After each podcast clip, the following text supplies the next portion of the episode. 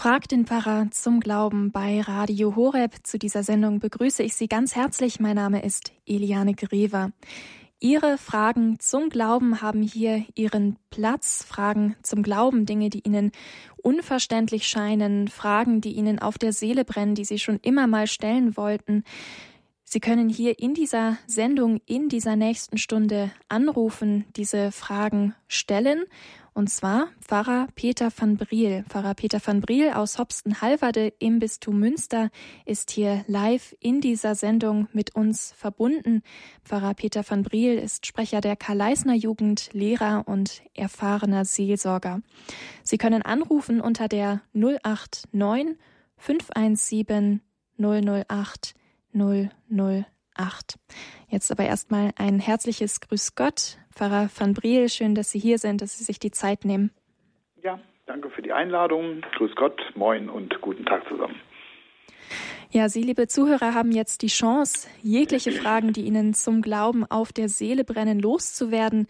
Rufen Sie an 089 517 008 008. Pfarrer van Briel wird mit seinem umfangreichen Wissen Ihre Fragen zum Glauben beantworten.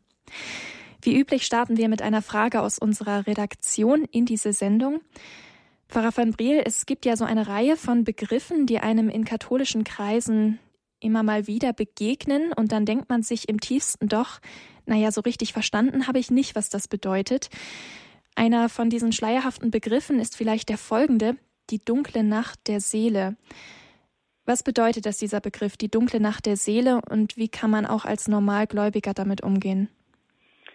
Ja, äh, die dunkle Nacht der Seele äh, ist, äh, glaube ich, auch der Titel eines Buches über äh, Mutter Teresa und äh, ihr Leben und vor allem einer Phase in ihrem Leben, das relativ lange dauert, äh, in der sie die Gottesbeziehung selber nicht mehr gespürt hat.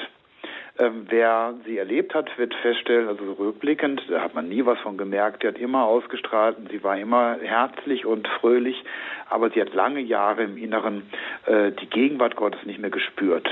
Und äh, diese Erfahrung, also dass äh, sogar große Heilige, von denen wir das nie gedacht haben, so eine Leere in sich spüren, ähm, die geht zurück, das gibt es immer wieder, auch bei ganz großen Heiligen, bis hin zu ähm, dem Johannes vom Kreuz, der mit Teresa von Avila gemeinsam die äh, Karmeliter gegründet hat.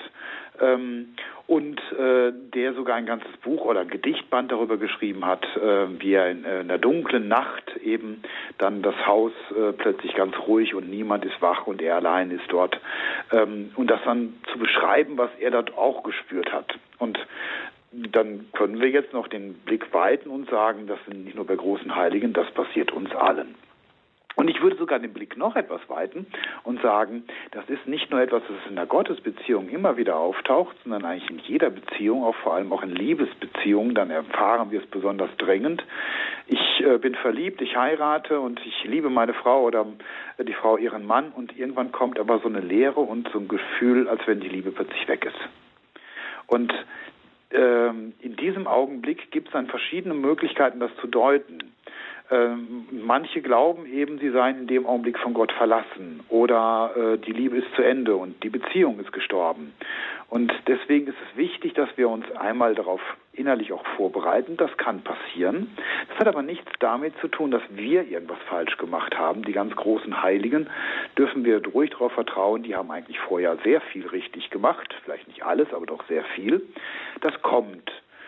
Ähm, ein anderer berühmter Autor, C.S. Lewis aus dem anglikanischen Bereich, äh, hat das auch mal beschrieben. Der spricht, äh, das Wort gibt es im Deutschen, so viel ich weiß, zumindest wird es selten äh, benutzt, davon, das Leben äh, ovaluiert.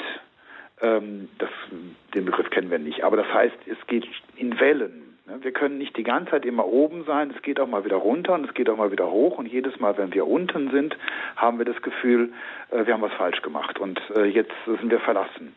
Ähm, das gehört aber dazu und es ist vielleicht auch gar nicht so schlecht, dass es zwischendurch Leid gibt, auch dieses seelische Leid, auch in einer Beziehung, auch in der Beziehung zu Gott. Denn in dem Augenblick ähm, wird zum Beispiel die Treue sichtbar. Die Treue auch nicht nur getragen von Zuversicht und von äh, höchsten Gefühlen, sondern die Treue auch dann, wenn es schwer wird, wenn es dunkel wird. Wir sagen ja auch, wenn wir heiraten, in guten, in schlechten Tagen, auch in den schlechten Tagen, wenn wir äh, das Gespür und äh, die Begeisterung, die Leidenschaft nicht mehr empfinden, trotzdem treu zu bleiben meinem Versprechen. Oder in der Beziehung zu Gott, dass wir sagen, also nicht Gott hat mich verlassen, sondern ich habe vielleicht den Zugang zu Gott nicht mehr so, wie er mal war. Das ist aber gute Gelegenheit jetzt zu sagen, ich bleibe ihm treu. Vielleicht auch, weil wir sagen, so ähnlich wie bei der in, in der Ehe, äh, das Versprechen, und die Leidenschaft, das Gefühl und äh, die Begeisterung äh, zwei verschiedene Dinge sind, die nicht immer korrespondieren. Es wäre natürlich wunderbar, äh, aber in Beziehung zu Gott ist es auch der Verstand. Ich weiß, dass es Gott gibt. Und ein Gefühl ein Gespür zu wissen, ich, äh, ich spüre ihn, er ist in meiner Nähe und äh, er antwortet mir in den Gebeten oder zumindest ist er anwesend, ist ein Geschenk. Das ist nichts, das ich machen kann oder das äh, sich automatisch deswegen öffnen muss, weil Gott doch gut ist und er muss doch auf meine Bitten antworten, sondern es ist ein Geschenk, das mir gegeben wird. Und wenn das mal weniger wird, manchmal ist es ja noch da, nur wir haben uns so dran gewöhnt, dass wir plötzlich uns von allen guten Geistern verlassen fühlen, dabei ist nur ein bisschen was weg, ähm, erinnert uns daran, ähm, ich glaube letztlich deswegen an Gott und ich halte mich an ihn, weil es ihn gibt. Und dass es ihn gibt, das habe ich vielleicht mal gespürt. Ich bin vielleicht sogar den letzten Schritt gegangen aus einem äh, charismatischen Moment heraus, äh, der, der inneren äh, äh Gewissheit und des Einklangs mit ihm. Aber ich tue es letztlich auch deswegen, weil alles andere unvernünftig wäre. Und das ist so eine Art von Läuterung, kann man ja auch sagen, kommt ja auch in den Psalmen vor, dass ich dann den Verstand nochmal wieder stärker mache und nicht den Verstand über lauter Gefühlsduseligkeit und äh, Gefühlsbegeisterung vernachlässige und vergesse, sondern ich mir mit meinem Verstand immer wieder sage, aber es muss ihn geben. Alles andere ergibt doch keinen Sinn. Und er hat doch so viel Gutes an mir getan. Deswegen ist es auch wichtig, sich zu erinnern, wie es früher mal war. Das machen ja gerade die Psalmisten. Ne? Erinnere dich an die guten Taten, die Gott dir gegeben hat, dass wir uns das äh, immer wieder vor Augen halten, Gott war da, Gott hat mich erfüllt, ich habe ihn gespürt und deswegen besteht auch die Hoffnung, dass es wieder so sein wird, dass er sich wieder zeigt, dass ich wieder den Zugang finde. Nicht in Panik, nicht versuchen jetzt alle möglichen neuen Techniken auszuprobieren, sondern zu sagen, ähm, so wie eben dann der Gedanke der dunklen Nacht, es wird auch immer wieder morgen werden, vielleicht muss ich einfach nur Geduld haben, vielleicht muss ich treu bleiben und warten, ohne in Panik zu geraten. Wenn wir das Gott gegenüber immer wieder einüben, vielleicht sind die Nächte mal nur kurz, vielleicht wie bei Mutter Teresa über Jahre hinweg, das kann auch sein, ähm, dann hilft uns das auch zum Beispiel in jeder Beziehung und auch in jeder ehelichen Beziehung zu sagen, im Moment ist die Liebe weg, aber sie war da. Und sie kann wiederkommen, sie kann jederzeit wiederkommen. Ähm, das ist nichts, was ich, äh, weil es im Moment nicht da ist, deswegen grundsätzlich anzweifeln muss, sondern etwas, dass ich weiß, es war so und ich gebe die Hoffnung nicht auf und die Hoffnung ist in diesem Sinne auch etwa ein sicheres Festhalten daran, ähm, es wird auch wieder so werden. Denn er ist immer noch da, meine Person, die mir gegenüber, der ich mich versprochen habe, sie ist immer noch da, sie ist immer noch liebenswert, von Gott geschaffen und gut. Und deswegen ähm, in der dunklen Nacht der Seele nicht verzweifeln, nicht in Panik geraten, sondern treu bleiben äh, und die Rolle von Gefühl und Verstand vielleicht nochmal wieder neu sortieren und neu erkennen. Beides gehört zusammen, aber wirklich auch beides. Das heißt also, Pfarrer van Briel, so Zeiten im Gebet, wo man Gott nicht spürt, das ist ganz normal und kein großer Anlass zur Sorge?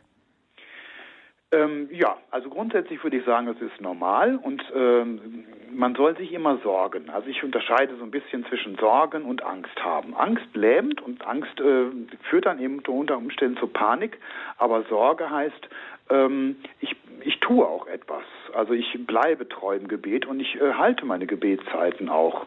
Ähm, ich vertraue darauf, dass äh, wenn ich ihn nicht höre, ich aber davon überzeugt bin, dass er mich hört.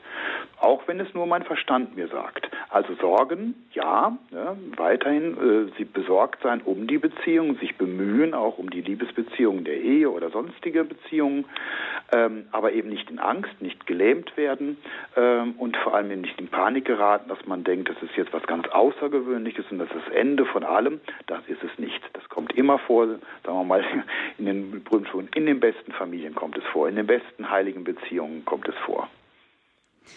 Dann Dankeschön für diese hilfreiche Antwort. Ist ja schon ein Thema, was einem früher oder später im geistlichen Leben auch in der einen oder anderen Form dann begegnen wird. Diese Zeiten der Trockenheit, wo man Gott nicht so spürt. Es hat uns jetzt eine erste Hörerin erreicht, die hier ihre Frage an Pfarrer van Briel zum Glauben stellen möchte. Wenn auch Sie eine Frage zum Glauben haben, dann haben Sie hier in dieser Sendung die Möglichkeit, sie zu stellen und live beantworten zu lassen. 089 517 008 008. Jetzt darf ich Schwester Christianis aus Thüne im Emsland begrüßen. Schwester Christiane, grüß Gott. Wie ist Ihre Frage? Ja, grüß Gott, Herr Pfarrer. Grüß Gott. Ich habe zwei Fragen. Hm? Einmal, ähm, Jesus hatte nach der Auferstehung einen verklärten Leib. Mhm. Können wir uns das auch für uns so vorstellen am Ende der Welt? Und was unterscheidet uns das noch von den Engeln? Und zweitens habe ich gehört oder auch schon mal gelesen, dass der verstorbene Mann einer Frau nachts ihr wieder begegnet und er hat gesagt, bitte bete für mich. Und dann war er wieder verschwunden. Und ich habe schon mehrmals gehört, dass, dass die Verstorbenen uns erscheinen und ums Gebet bitten. Mhm. Was, wie soll ich mir das vorstellen? Ja, fangen wir mal vorne an beim verklärten Leib. Ähm, das Wort verklärt äh, taucht selten auf und deswegen nimmt man das als irgendein Fremdwort, aber wenn man es genau anschaut, dann steckt da eben klar drin, einen klaren Leib. Das gibt es auch durchaus im Lied, ne? der Leib ist klar, klar wie Kristall, durchstrahlt äh, und letztlich von der Seele durchstrahlt. Und das wäre ein Leib, den wir uns manchmal auch hier auf Erden schon wünschen und vielleicht bei einigen anderen entdecken, wo ich sage, ich schaue ihn an, aber ich schaue eigentlich im Grunde direkt bis in die Seele. Da ist jemand, äh, da kann ich dann auch die Seele spüren und vielleicht sogar äh, in gewisser Hinsicht wahrnehmen durch den Leib hindurch. Und das ist schon paradiesisch, das ist ein bisschen himmlisch, dass wir einander äh, nicht mehr nur noch vors Gesicht schauen, sondern in die Seele schauen. Wenn ich einen Menschen liebe, dann liebe ich ja im Grunde seine Seele und der Leib ist Ausdruck dieser Seele. Und das Gegenteil von verklärten Leib wäre im Grunde dann ein verschlossener Leib. Das hat man bei Menschen, die sich selbst verschließen, die Schauspielern, die sich eine Maske aufsetzen, die so tun, als ob, oft auch aus Angst vor Verletzungen. Äh, ich möchte nicht, dass mir jemand in die Seele schaut. Im Himmel werden wir alle einen verklärten Leib haben, weil wir nicht mehr Angst voreinander haben müssen, nicht mehr Angst um meine eigene Seele, sondern wir können einander begegnen und das wird das Paradies, also auch im äh, Sinne von, das wird einfach wunderschön sein. In diesem Sinne hatte Jesus einen Leib, der offen war, dass man ihn in seine Seele schauen konnte. Aber Jesus ist noch ein Stückchen mehr, er ist nicht nur Mensch mit Leib und Seele, sondern ist auch Gott. Das heißt, durch die Seele und durch den Leib hindurch strahlt auch seine Gottheit. Und das Schauen Gottes ist ja äh, etwas, wo wir sagen, das ist das höchste Glück, das uns äh, irgendwann versprochen werden kann. Ähm, in diesem Sinne dürfen wir äh, auf einen ähnlichen Leib äh, hoffen, dass er in gleichem Sinne verklärt, also klar ist für das, was dahinter steht und was durch den Leib zum Ausdruck kommen will. Die Engel haben keinen Leib. Ähm, noch sind wir hier auf Erden nicht in der Lage, Geistiges direkt wahrzunehmen. Also man hört manchmal von Leuten, die sagen, ich, ich kann den Schutzengel eines anderen sehen, aber das ist dann eine besondere Gabe uns ist normalerweise nur gegeben, dass wir mittels des Leibes in die Seele eines anderen Menschen anschauen können. Äh, deswegen sehen wir die Engel nicht, sie sind geistige Wesen und wir sehen auch Gott nicht direkt. Ähm, aber für den Himmel, fürs Jenseits ist uns versprochen, dass wir auch ähm, mit den Engeln und auch mit Gott ähm, so kommunizieren können, dass man in gewisser Hinsicht von Schauen spricht. Aber äh, die Engel bleiben ohne Leib, sie sind rein geistige Wesen. Äh, Gott ist rein geistig, außer in Jesus Christus, der Mensch geworden ist und damit auch ein Leib und eine menschliche Seele angenommen hat. Losgelöst davon würde ich die Frage nach den Verstorbenen sehen. Also ähm, grundsätzlich äh, spricht nichts dagegen, dass Verstorbene uns erscheinen. Ähm, wir würden sagen, normalerweise immer nur mit Erlaubnis Gottes und vielleicht durch Mitwirkung Gottes, dass sie äh, den Menschen auf Erden nochmal eine Botschaft bringen, ihnen nochmal helfen. Und wenn Gott so etwas tut und erlaubt, dann hat es auch immer einen guten Sinn. Also wenn mir erzählt wird, da erscheint ein Verstorbener und der äh, macht immer Huibu und der erschreckt mich und so weiter, dann bin ich ziemlich sicher, das würde Gott nicht erlauben. Warum soll das jemand tun? Aber wenn es wirklich in einem guten Sinne, und deswegen ist auch die Frage von Marienerscheinungen oder Engelerscheinungen, äh, sind das gute Botschaften, auch Botschaften im Sinne Gottes, und dann gilt das auch für Verstorbene. Äh, und bitte bete für mich, ist durchaus eine Botschaft, die von Maria bei einer Erscheinung oder von Engeln und natürlich dann auch vielleicht von Verstorbenen kommen kann. Wenn sie hauptsächlich mit Angst gepaart ist, dann würde ich mal sagen, ja, muss man vorsichtig sein. Wenn es ein bisschen horrormäßig oder sonst was ist, muss ich sagen, ja, vielleicht vermischt sich da was. Aber grundsätzlich glaube ich schon, die Verstorbenen können uns weiterhin nahe sein, die können uns Mut machen aber nicht nur im Sinne von, dass sie uns zeigen, wie wir äh, Lottogewinn machen oder wie wir irgendwas auf die Reihe kriegen, sondern dass sie äh, uns helfen, den Weg zu Gott vielleicht ebenso zu finden wie sie oder dass wir ihnen helfen, den Weg auch zu finden. Ich finde, man sollte nicht zu viel darauf achten, nicht zu viel darauf hoffen, nicht daran festhalten wollen, weil es ein Geschenk ist, eine besondere Gnade, etwas, was eher selten geschieht. Aber ganz grundsätzlich, wenn jemand zu mir kommen würde und davon erzählt, würde ich äh, das nicht ableugnen. Das könnte auch in unserem Glauben durchaus Wirklichkeit sein. Also dann können die aber nur kommen, wenn der Herr es erlaubt.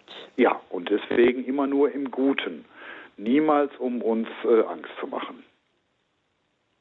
Mhm. Aber es, es gibt es. Oder es könnte es geben. Es könnte es geben und aus meiner Erfahrung her würde ich durchaus sagen, das gibt es, ja. Also es äh, ist mir schon hier und da mal erzählt worden, wo ich keinen Grund habe, daran zu zweifeln, weil es rundum eigentlich nur äh, in unseren Glauben passte und auch in das Leben dessen, der mir davon erzählt hat. Gut, dann vielen Dank. Ja, bitte. Vielen Dank. Vielen Dank auch an Sie, Schwester Christianis, für diese zwei spannenden Fragen. Wenn Sie auch eine Frage zum Glauben haben, dann rufen Sie an. Aktuell ist noch gutes Durchkommen in dieser Sendung. Zum Ende der Sendung hin wird das erfahrungsgemäß immer etwas knapper, also nutzen Sie die Chance, hier live mit Pfarrer van Breel ins Gespräch zu kommen und Ihre Frage zum Glauben zu stellen. 089 517 008 008. Mein Name ist Eliane Grever und ich freue mich auf Ihre Frage zum Glauben. Als nächstes hat uns Frau Rita Nagel aus dem Schwarzwald erreicht. Grüß Gott, Frau Nagel, Grüß Ihre Gott. Frage. Grüß, Gott, Herr Pfarrer. Äh, ja, meine Frage ist, ich bin ja 86 und äh, jetzt geht es ja auf Allerheiligen zu und dann wird immer wieder mal gesagt, man soll doch für die Verstorbenen beten, für die niemand betet. Das irritiert mich immer. Wird doch jeden Tag für die Verstorbenen gebetet. Mhm. Und ich habe wenig Verwandte, die mich, wenn ich dann mal verstorben bin, die für mich beten würden. Gell? Ja, also ich äh, bin auch schon mal darauf angesprochen worden. Also ich habe eine Fürbitte formuliert, in der hieß es dann, und für die Verstorbenen, die keiner mehr denkt. Und da bin ich darauf hingewiesen worden, äh, die Heiligen und Gott selber denkt doch auch an alle Verstorbenen. Das könnte ich doch so nicht sagen. Und da steckt was Richtiges drin. Ne? Also ähm, wir sind niemals allein und vergessen. Mindestens Gott denkt noch an uns, aber auch vielleicht die, die mit uns, vor uns, nach uns gelebt haben, jetzt alle bei Gott sind. Äh, wir bilden ja auch die Gemeinschaft der Heiligen äh, im Jenseits. Also von daher muss man das immer dazu denken, aber es ist natürlich schon so, dass äh, wir für äh, Verstorbene beten, die wir noch äh, gekannt haben oder die, von denen uns erzählt worden ist, vielleicht die Großeltern, die wir nicht mehr erlebt haben. Und dann kommen irgendwann davor Generationen, deren Namen wir gar nicht mehr kennen. Dass wir, die Lebenden hier auf Erden, für diese Menschen mitbeten wollen, dass wir jetzt sagen, okay, wir können die Namen nicht nennen, aber für sie wollen wir mitbeten, In diesem Sinne dürfte das gut gemeint sein und da darf man auch sagen, für die keiner mehr betet, auch wenn wir wissen, die ganze Kirche betet ja immer wieder für alle Verstorbenen und deswegen sind die selbstverständlich immer auch mit ins Gebet eingenommen und wie gesagt, die Heiligen, die, die bei Gott sind, wir denken ja bei aller Seelen auch an äh, oder aller Heiligen auch an alle, nicht nur die wir heilig gesprochen kennen und selbstverständlich dürfen wir nie darauf äh, daran zweifeln, dass auch Gott immer bei diesen Menschen ist. Niemand im Jenseits, der zu Gott gefunden hat, ist irgendwann allein. Mhm. Also, Gut, ja. Vielen Dank. Bitte. Wiederhören. Auf Wiederhören, Frau Nagel. Danke für Ihre Frage. Und wir gehen gleich zur nächsten Hörerin, die hier eine Frage zum Glauben hat. Ihre Frage unter der 089 517 008 008. Diese Nummer hat Frau Martina aus Aachen gewählt. Grüß Gott, Ihre Frage an Pfarrer van Briel. Ja, ähm, grüß Gott. Ich habe eine Frage und zwar, Jesus ist ja immer bei uns, äh, alle, alle Tage. Und warum heißt das dann bis zum Ende der Welt? Was ist denn, ja, Ende der Welt ist ja für mich beim Tod. Ähm, das, da hoffe ich und wünsche doch auch, dass ich dann auch beim Herrn und zwar erst recht bin. Mhm. Oder ist dann da das Fegefeuer gemeint, diese Gottesferne? Warum heißt das nur bis zum Ende der Welt? Ja, also es wäre natürlich nur deswegen ähm, seltsam, wenn damit wirklich mein eigener Tod gemeint ist. Äh, warum soll er dann anschließend nicht mehr bei mir sein? Eben, ähm, genau. So ist es nicht gemeint, sondern das ja. ist äh, letztlich aus dem Matthäus-Evangelium, das ist der letzte Satz, den er sagt. Ne? Also geht hin, alle Welt, tauft sie, macht sie zu meinen Jüngern, lehrt sie alles und äh, wisst, ich bin bei euch bis zum Ende der Welt. Und damit genau. ist im Grunde nicht das Ende der Le das Leben derjenigen gemeint, zu denen er spricht, sondern wirklich das Ende der irdischen Welt. Der irdischen Welt. Ja, also äh, im Grunde kann man sagen des Universums. Ne? Also ja. wir dürfen nicht nur sagen, die Erde geht unter, sondern äh, das ganze Universum, die ganze irdische materielle Welt ähm, ist eine endliche Welt. Es ist nicht ja. unendlich. Und solange wie diese irdische Welt dauert, brauchen wir nie daran zu verzweifeln, dass Gott sagt, so jetzt ist gut gewesen, tausend Jahre reichen oder zwei oder zehntausend. Genau. Sondern bis zum Ende der Welt wird er bei uns sein. Das ist erstmal eine Zusage, gleichzeitig aber eben auch die Erinnerung, ähm, dass es wirklich auch ein Ende der Welt geben wird. Und ja. wir können nicht ausschließen, dass das zu Lebzeiten geschieht also die Wiederkunft Christi, die Aufhebung und die Erneuerung der Welt, ähm, dass wir dann sagen, das ist jetzt das Jenseits. Wie es genau wird, wissen wir nicht. Aber äh, es gehört zu unserem Glauben dazu, dass wir am Ende unseres Lebens, und darüber haben wir viel nachgedacht, äh, dann zu Gott kommen, dass aber auch die Welt als Ganzes ein Ende hat. Ja. Und das Ende letztlich dann von Gott herbeigeführt und äh, äh, vervollkommt wird. Es ist also nicht nur ein Ende in Schrecken und Katastrophe, sondern es ist ein Ende, das zu Gott führt und zwar für die ganze Welt. Genau, und das ist ja dann seine versprochene Ewigkeit. Ja, am Schluss. In der, äh, kommenden, in der kommenden Welt. Ja, ja. genau. Hm? Na, ja, okay, vielen Dank. Ja, bitte, bitte, gern geschehen. Dankeschön für diese Frage. Grundkurs des Glaubens bei Radio Horeb. Mein Name ist Eliane Grever. Sie haben hier die Gelegenheit, die Möglichkeit anzurufen, Ihre Frage zum Glauben zu stellen.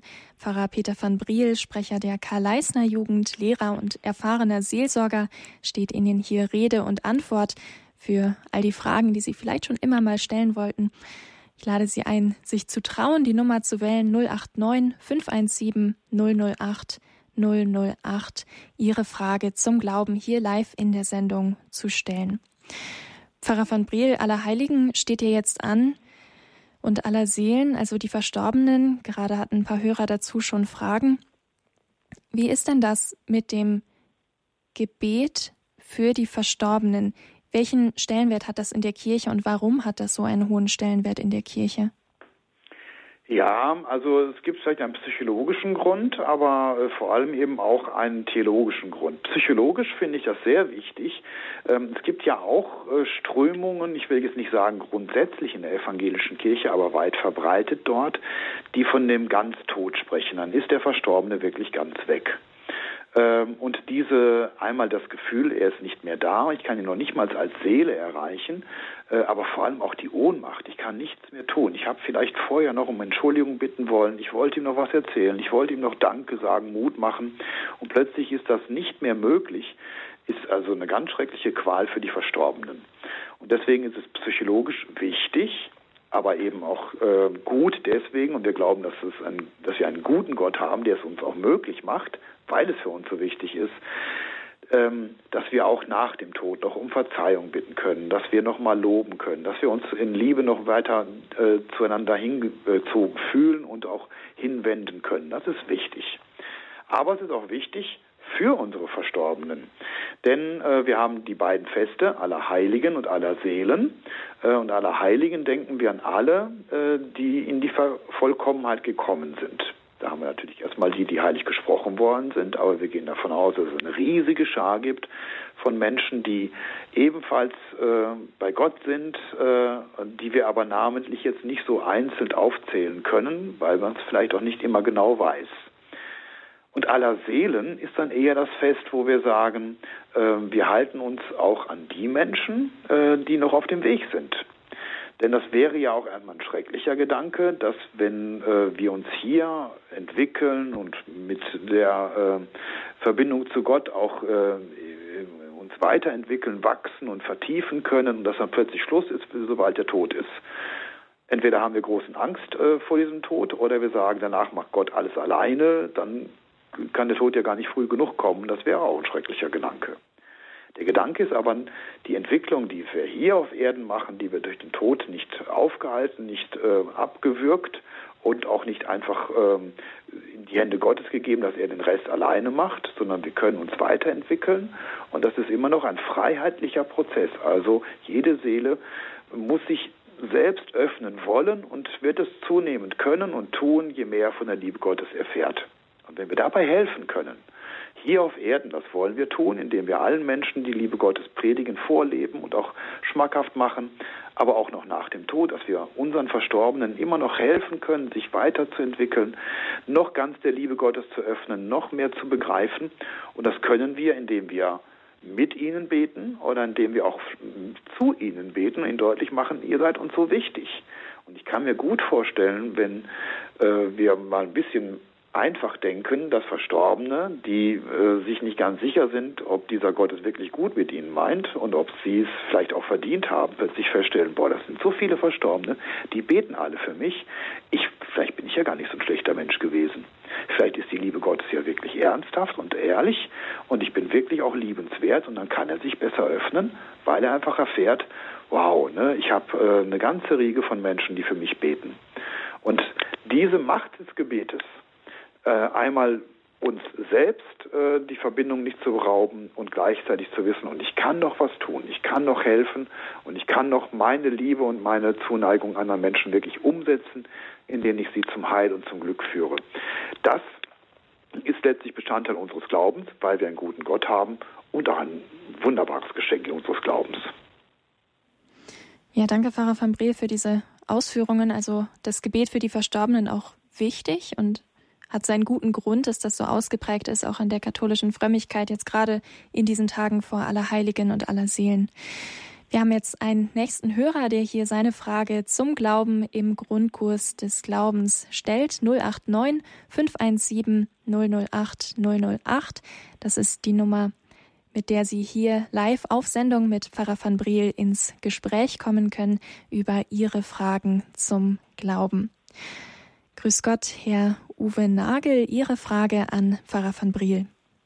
Ja, grüß Gott. Grüß Gott auch, Herr Pfarrer van Briel. Ich habe eine Frage, äh, zwei Fragen zu der heiligen Eucharistie. Ich bin nicht äh, katholisch und ähm, ich glaube an die Wandlung und wie kann ich äh, über das Radio Horeb, wenn, äh, wenn, wenn die heilige Eucharistie ist, wie kann ich das für mich nehmen? Dass ich auch wirklich Jesus esse und dass Jesus in mich kommt. Mhm. Sie sagten, Sie haben zwei Fragen. Wollen Sie die ja, zweite anschließend? Soll die erste Ja, die zweite Frage ist, wenn ich mich in, äh, ich gehe äh, in die Heilige Messe, wenn ich mich da unterschmuggel und keiner weiß, dass ich evangelisch bin und ich nehme an der Kommunion teil, beleidige ich da die Kirche und, und beleidige ich dann Jesus? Mhm. Okay, habe ich mir notiert, damit ich die zweite nicht vergesse, wenn ich die erste versuche zu beantworten. Mhm. Also, der Gedanke ist ähm, bei der Kommunion ähm, eigentlich, wenn man es genau nimmt, nicht, dass ich Gott esse, sondern eigentlich ähm, nimmt Gott mich in sich auf. Ne? Also äh, Essen, wenn ich ein ähm, Butterbrot esse, dann äh, nehme ich das Butterbrot auf und das wird dann umgeschaltet, es wird zerlegt und es wird äh, zu einem Teil meines Körpers und damit zum Ausdruck meiner Seele. Hatten wir ja vorhin vom, beim verklärten Leib schon mal von gesprochen, dass der Leib Ausdruck der Seele sein soll. Ähm, aber äh, jetzt ist Gott eben kein Butterbrot, das ich zu mir nehme, das ich bei mir einbaue, sondern äh, Thomas von Aquin hat mal gesagt, ne, der Stärkere baut den äh, Schwächeren ein. Das heißt, wir werden in Gott eingefügt. Und wenn wir die Kommunion zu uns nehmen, nimmt Gott uns sozusagen in sich auf baut sich in seinen wunderbaren Leib ein. Wir werden Bestandteil dieses Leibes. Das Wunderschöne daran ist, wir werden dabei äh, nicht zerstört und nicht zerstückelt, sondern wir werden sogar noch vervollkommend und wir werden zum Ausdruck seiner Liebe. So wie der Leib Ausdruck unserer Seele ist, in der Kommunion werden wir zum Ausdruck der Liebe Gottes zu den Menschen. Das heißt, wenn ich zur Kommunion gegangen bin, dann bin ich anschließend äh, noch mehr Leib Christi und strahle noch mehr aus und habe mich sozusagen nochmal neu mit Gott verbunden, der nochmal äh, heller durch mich strahlt. Das ist eigentlich der Gedanke in der Kommunion und deswegen sollte ich ihm möglichst wenig äh, entgegensetzen. Und das kann ich auch, wenn man Radio Horeb hört und da ist dann gerade die Wandlung und dann ist dann die Kommunion sozusagen als geistliche Kommunion.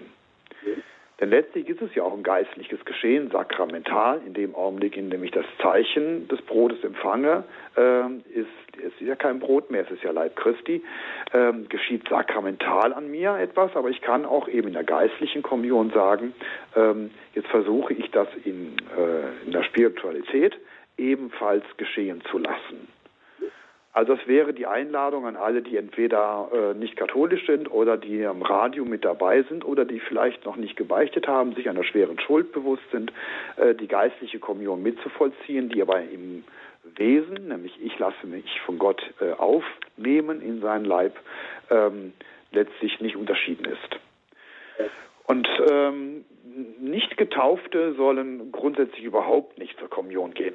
Also äh, die Taufe ist äh, der Beginn äh, des äh, äh, Lebens in Gott und das wird dann genährt und immer wieder erneuert durch die Kommunion.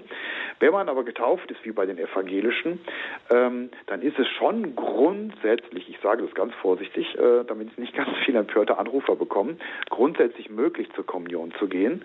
aber wir haben leider verschiedene äh, christliche Kirchen, die äh, einen unterschiedlichen Glauben, auch in der Art und Weise haben, wie ich denn die Gnade Gottes empfange. Und bei den Evangelischen ist es eben so, sie empfangen die Gnade Gottes eben nicht durch äh, das körperliche Tun und zur Kommunion gehen oder Kniebeugen machen oder beten, sondern Gott ist derjenige, der es schenkt.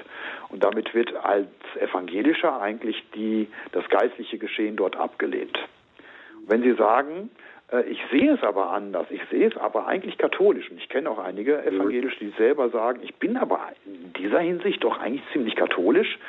Dann ist es letztlich nur noch eine Frage, dass man sagt, ähm, dass man wirklich äh, ein nach außen und nach innen hin gleichermaßen äh, ausgerichtetes Leben führt. Wenn ich nach innen katholisch bin, dann sollte ich es auch nach außen sein. Wenn ich nach außen evangelisch bin, dann verwehre ich die Leute äh, und äh, stoße sie unter Umständen vom Kopf, wenn ich äh, mich dann äh, äh, innerlich aber anders verhalte bzw. zur Kommunion gehe.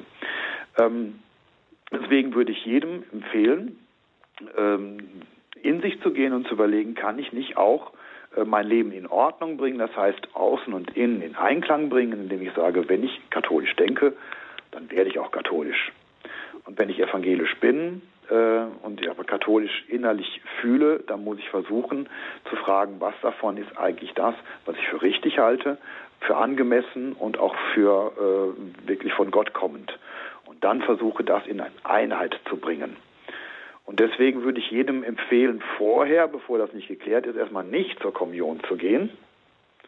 Äh, aber wenn Sie fragen, ob das eine Beleidigung Gottes ist, nein, ich glaube nicht, dass Gott dadurch beleidigt ist, äh, sondern dass Gott einfach nur sagt, ne, ähm, es wäre sinnvoller auch für den Menschen und all schöner, wenn er versucht, äh, stimmig zu handeln, innen und außen in Einklang zu bringen. Schön, vielen Dank. Ja, bitteschön freut mich, dass ich Ihnen geholfen habe. Ja. Mhm.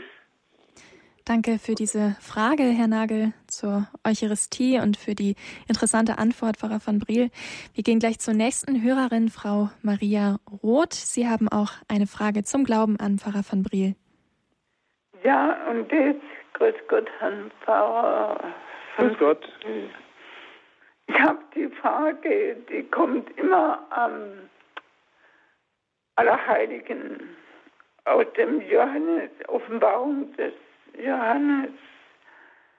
Also ist da eine große Schau aus allen Nationen und Stämmen, Völkern und Sprachen.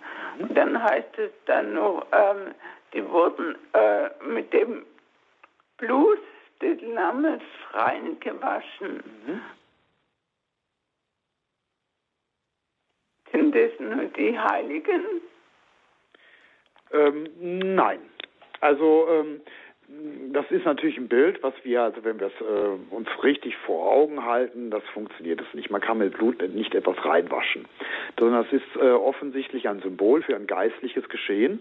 Und das geistliche Geschehen ist das Blut, das Jesus Christus am Kreuz vergossen hat, das ja, uns genau. von aller Schuld befreit.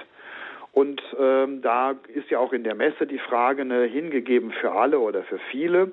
Und wenn man das versucht, so ein bisschen äh, zu, äh, auseinanderzunehmen, dann heißt es, äh, das Angebot ähm, von der Sünde frei zu werden durch das Opfer Jesu Christi, das richtet sich an alle Menschen.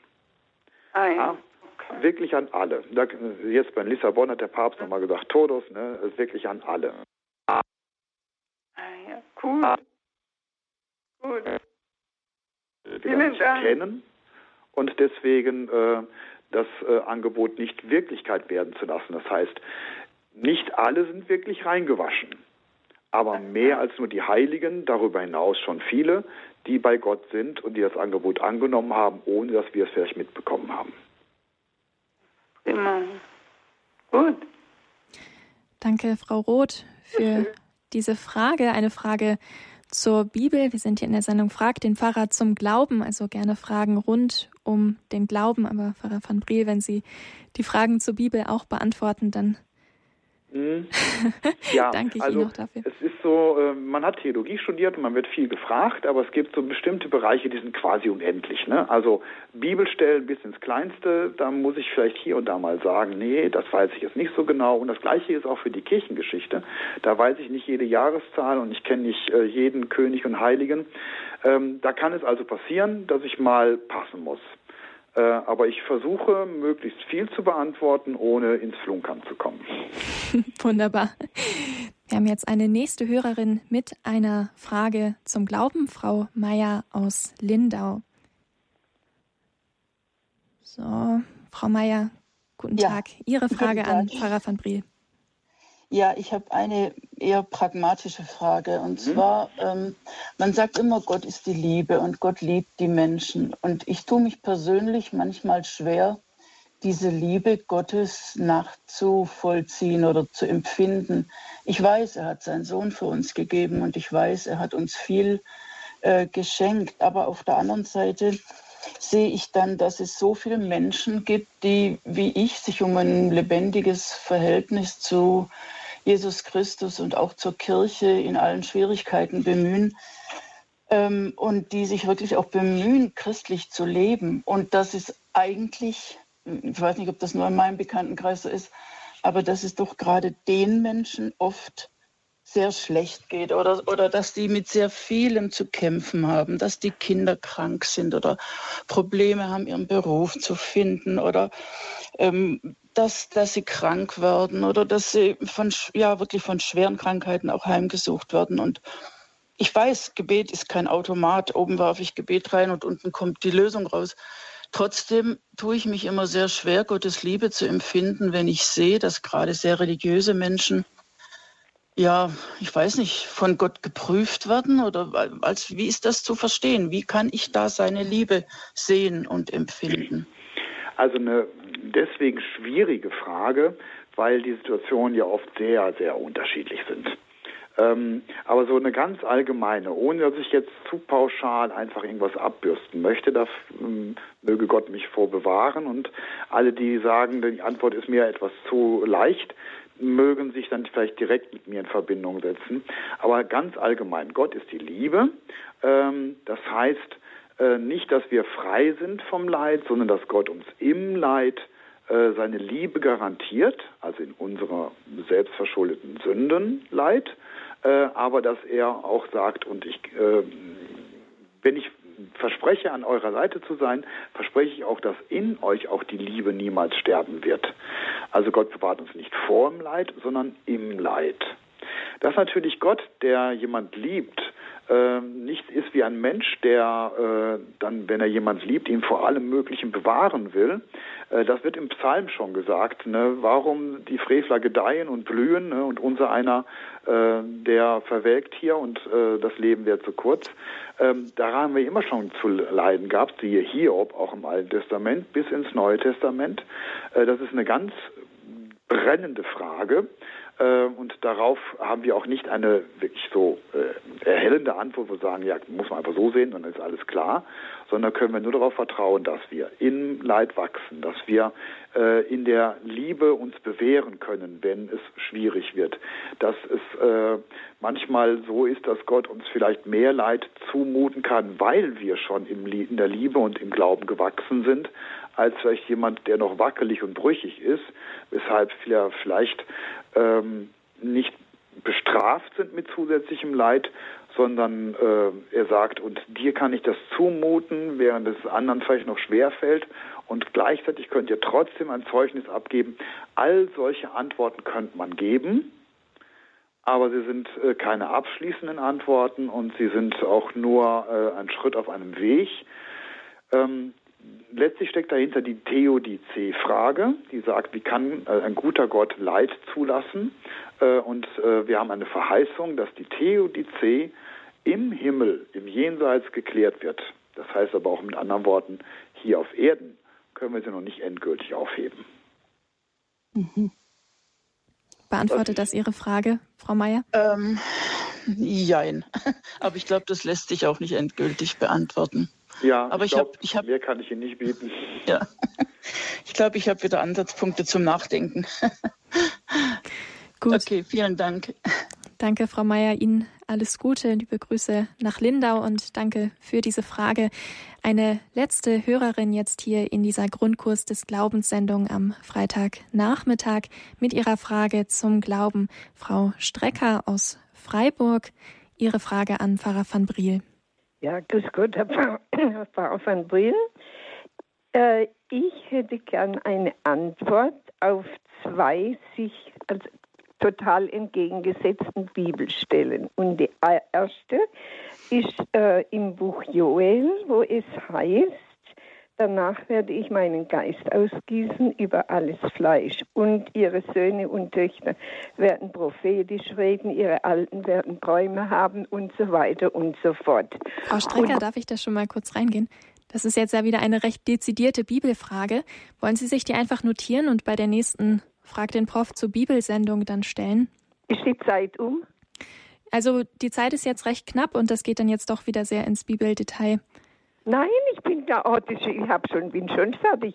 Und in der, in, ich glaube bei Matthäus heißt es, am Ende der Zeiten werden falsche Christusse auftreten und sagen, hier ist Christus, dort ist Christus, äh, in meinem Namen großen, große Zeichen und Wunder tun und viele in die Irre führen. Das sind also zwei ganz kontra, kontra, ja, entgegengesetzte äh, Aussagen. Ja, ich kann äh, vielleicht versuchen, ein bisschen zu antworten. Also wie gesagt, ich bin jetzt in Bibelstellen manchmal ein bisschen hilflos, Äh, und jetzt bei Joel ganz genau kann ich das nicht sagen, aber ein kleines bisschen äh, erhellen kann ich schon. Also die Geistausgießung, in der vom Alten Testament gesprochen wird, und das gibt es auch bei anderen Propheten, die angekündigt wird äh, am Ende der Tage, damit ist im Grunde das Pfingstereignis gemeint. Also das ist für äh, die Juden das verheißene Ereignis und dann ja. äh, beginnt äh, eine neue Zeit. Ja. Ähm, Jesus, der aber das Pfingstereignis jetzt äh, schon in Gedanken äh, abgehakt hat, weil er sagte, das wird dann euch geschenkt werden, ja. Äh, dann das Ende, das danach kommt, das sieht dann so aus, dass es plötzlich auch ein, viele Ungeister gibt, die im falschen Namen predigen. Lasst ja. euch davon nicht verwirren. Ja, das ja. bezieht sich also nicht auf das gleiche, äh, den gleichen Zeitpunkt. Einmal ist aus der Sicht des Alten Testaments äh, der Beginn des christlichen Zeitalters gemeint und was Jesus vor Augen hat, ist das Ende des christlichen Zeitalters oder von mir aus das Ende der Welt. Ich danke Ihnen. Ich habe mir gleich gedacht, Moment mal, hier ist Altes Testament, hier ist Neues Testament. Also die Frage möchte ich mal beantwortet haben, dass sie mich nicht mehr umtreibt. Ja, also ich hoffe, dass wenn der Prof dann zum, äh, zur Bibelstelle mir dann nicht sagt, oh, das war jetzt aber ganz falsch, aber das wäre aus meinem theologischen Grundverständnis eine mögliche Antwort. Ja, habe ich verstanden. Vielen Dank, Herr Pfaffenbrill. Dann danke, Frau Strecker, für diese Frage hier jetzt am Schluss dieser Grundkurs des Glaubenssendung. Fragt den Pfarrer zum Glauben auch eine Menge Bibelfragen, die jetzt da den Menschen auf der Seele brennen. In gut zwei Wochen am 10. November gibt es wieder Frag den Prof zur Bibel mit Professor Dr. Marius Reiser. Rufen Sie da gerne an. Schreiben Sie sich Ihre Fragen zur Bibel auf und schreiben Sie sich auch Ihre Fragen zum Glauben auf in einem Monat am 24. November, also in genau vier Wochen, gibt es dann wieder Fragt den Pfarrer zum Glauben mit Pfarrer Peter van Briel. Pfarrer van Briel, mögen Sie jetzt zum Abschluss der Sendung noch ein kurzes Gebet sprechen, alles mit einschließen und auch in Ihren priesterlichen Segen mit einschließen? Ja, gerne. Ähm, es sind ja schon einige Fragen jetzt äh, passend zum Kirchenjahr ähm, mit aller Heiligen und aller Seelen äh, verbunden gewesen. Und deswegen darf ich äh, jetzt bei dem Segen auch mich ganz besonders darauf beziehen oder vielleicht auch ermutigen, auf die Fürsprache der Heiligen und ihren Beistand hin zu vertrauen. Der Herr sei mit euch. Und mit deinem Geiste so segne euch auf die Fürsprache unserer seligen Jungfrau Maria, unserer guten Mutter im Himmel, aller Engel und Heiligen, eurer Namenspatrone, auch der Verstorbenen, die das Ziel ihres Lebens bei Gott zu sein erreicht haben, ähm, die uns zur Seite stehen. Auf ihre Fürsprache, auf ihren Beistand und auf ihre Gegenwart hin vertrauend, segne euch der allmächtige und der gute Gott, der Vater, der Sohn und der Heilige Geist. Amen. Gelobt sei Jesus Christus. In Ewigkeit. Amen. Und damit darf auch ich mich von Ihnen verabschieden. Diese Sendung können Sie in Kürze in unserer Mediathek auf horeb.org oder über die Radio Horeb App nochmals nachhören und gerne auch teilen. Mein Name ist Eliane Grever. Ich durfte Sie hier durch diese Sendung Frag den Pfarrer zum Glauben im Grundkurs des Glaubens begleiten. Ihnen Gottes reichen Segen und weiterhin viel Freude mit unserem Programm hier bei Radio Horeb Leben mit Gott.